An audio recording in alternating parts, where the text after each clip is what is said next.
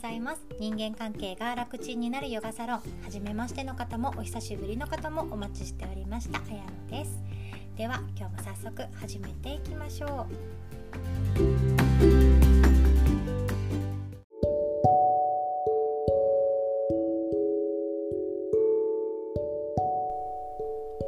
今日は早速なんですけどあのデリケートなお話であの友人関係を疎遠にしたいっていう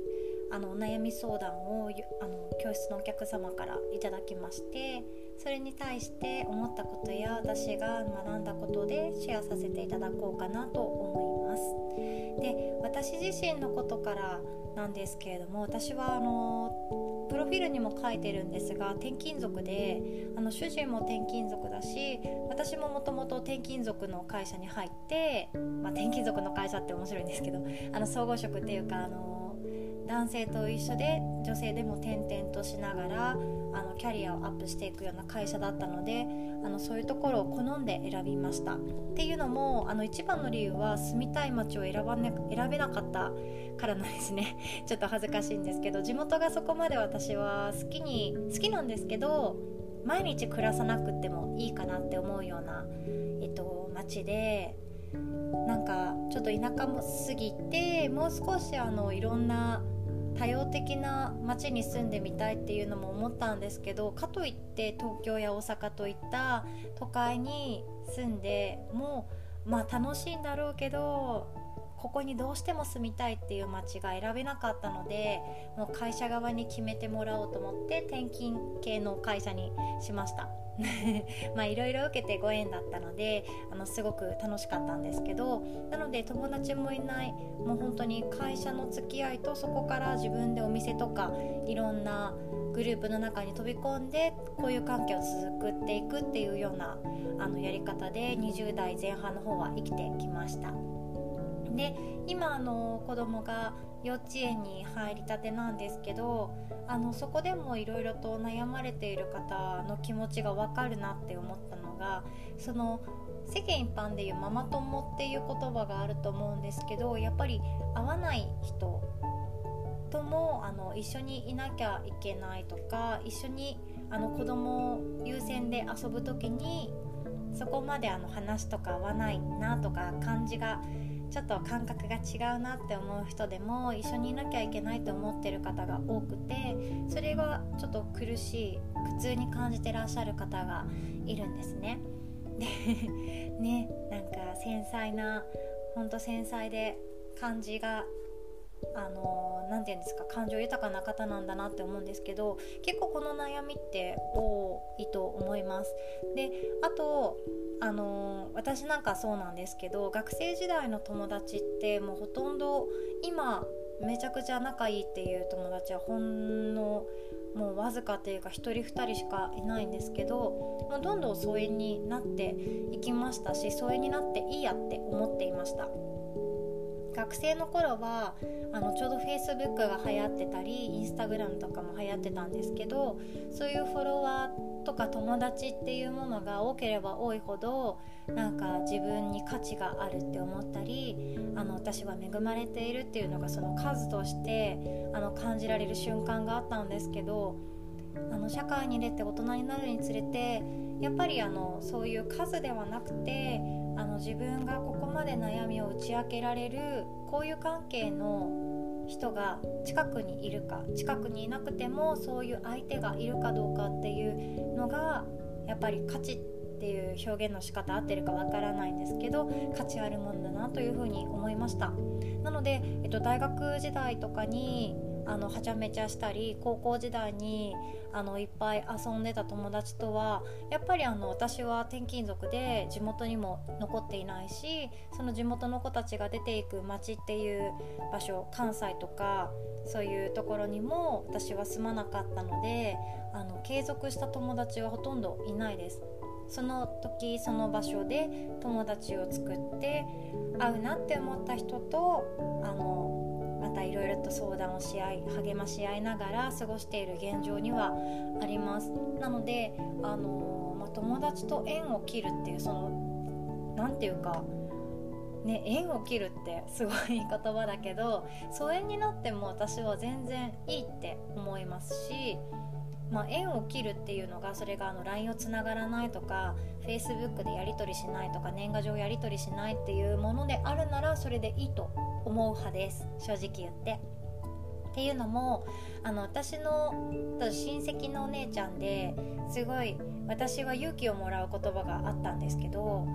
あの私が関東に引っ越してから誰も友達いないし知り合いも一人もいない中で子供を育てるっていう赤ちゃんを育てるっていう時にあの世間一般に広まっているママ友っていう言葉が私の中で一人歩きしてママ友作らなきゃいけないなとかママ友できなかったら寂しいなっていうことをボソッと言ったらその親戚のお姉ちゃんはあのママ友なんていらないんだよママ友は作らなくていいんだよって言ってくれたんですね。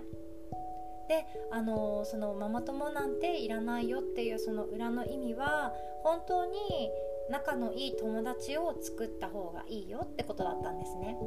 なのでママ友っていうとあの、まあ、楽しいって思っててママ友付き合い大好きな方もいらっしゃるかと思うんですけど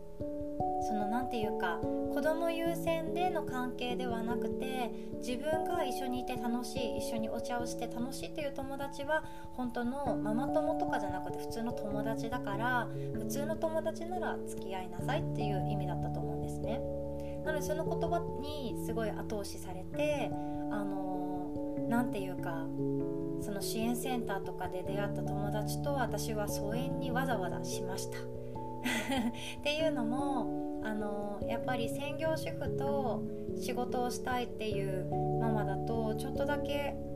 何て言うか考え方とか時間の使い方が違うなって思ったのが一番大きくって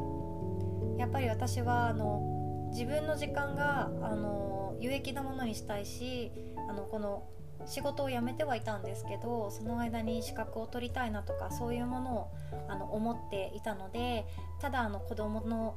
寝かしつけができないとか旦那さんの愚痴とかにあの日中の時間を割くのがもったいないなと思ったので徐々にフェードアウトしていきました。同じような悩み抱えている方いたらあの1人じゃないよっていうことを伝えたくてこういうぶっちゃけトーク今してます。でえっとすごい面白いなって思った話があって友達関係って大体3年おきに変わっていくそうですよ。ね面白い。でも確かに思い返せば3年ってスパンはそのちょっとフォーカスすると幼稚園とか中学とか高校がちょうど3年なのでその3年ごとに遊び付き合いする友達も変わっていくだろうし小学校なんてあの低学年の頃と高学年の頃で遊び方も違えば仲良しさんも違っていたかと思うんですね。それと同じで大人になってもあの社会に出会っての頃とあとは徐々にあのやっぱり仕事が安定してきて自分で趣味を見つけてそういう余裕なところがあのあると思うのでそういうところでの関係とかそっちがあの自分の何て言うかプライベートの軸になっていく人もいるかもしれないと思いましたこの話を聞いて。なのであの無理に縁をつながなくってもいいし価値観が合わないとか一緒にいて自分が本当に疲れてしまう気疲れしてしまうっていう場合はもうわざわざ疎遠になっていいと思っています。怒られちゃうかもしれないですね。ヨガの先生が言うべきことではないかもしれないんですけど私はそう思います。っていうのもあの繊細さんっていう言葉があるんですけど断れないとか言いたいことうまく伝えれないとかストレスを感じていてもあの一緒にいなきゃいけないって思っているようなあの人が世の中にはたくさんいて面倒くさいって思っていても一緒に過ごしてあげるような、まあ、優しいっていう言い方ではなくてその言いたいことがちゃんと言えないっていう人があのいるみたいなんですね。私もそうだった時期があるのですごいわかるんですけどあの勇気を出して連絡を徐々に減らしていくっていうやり方からでいいと思います。で LINE もあの返さなくってあのいいんですよ。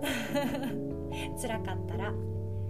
当に本当に無理しないのが一番です。で、えっと、関わりをどんどんなくしていくっていうのが一番いいやり方だし相手にこの気持ちをぶつけてしまって相手が不快な思いを絶対するなって思ったらもうあのそこまで単刀直入に伝えない方が私はいいと思うので徐々にフェードアウト。でそしてあの疎遠になっていけばいいかなと思います。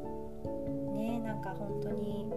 モヤモヤしている方たくさんいると思います。遊び方も変わればあの自分の環境も違うだろうし仕事も違うし夢や目標も違うと思うのでそんな身近にいる毎日会っている人でなければ価値観なんて全然違うはずなんですね。なので疎遠になっていいんですよ。無理しないでください。今回はこんなことが言いたくて おしゃべりしているわけなんですがあのそう電話も取らない人もいるし LINE も返さない人も世の中にはたくさんいるので安心して、ね、自分の気持ちに正直になってください。で、えっと、あと面白いなって思ったちょっと話それちゃうんですがあの自分の仲良し5人今想像してみてください。周りのよくしゃべる友達であったり LINE とかあのインスタの友達とかよく旅行に行く友達とかそういう友達飲みに行ったりとかする仲良し。まあ、5人もいなければ3人とかでいいんですけど自分の稼ぎってその5人の平均にあたるんですって。面白いですよね。なので例えばあの社長友達が多かったらやっぱりそれなりに稼いでいる人だしあの主婦でパートタイムで同じ価値観が合うなって思って仲良しの友達がいれば大体同じ年収稼ぎだそうです。なのであの、まあ、自分の稼ぎを上げたいなって人は稼ぎ良さそうな輪の中に入ると本当に上がってくみたいですよ。ね、私まだちゃんとそこは実証できてないから何とも言えないですけどそれをあの研究している先生がいるので面白いなと思って今回シェアさせていただきました。はいということで 友達との価値観が合わなくってももうあの合わないかなってあ会うことがないかなって思って疎遠になってもそれは自分が悪いことではありません。自分を責めないでください。自分の気持ちに正直になってあの疎遠に徐々にフェードアウトして自分が大切だと思う本当に大切だと思う人に大切な時間を使っていただければと思います。私も頑張ります。では最後までお聴きくださりありがとうございました。今日も良き日をお過ごしください。おしまい。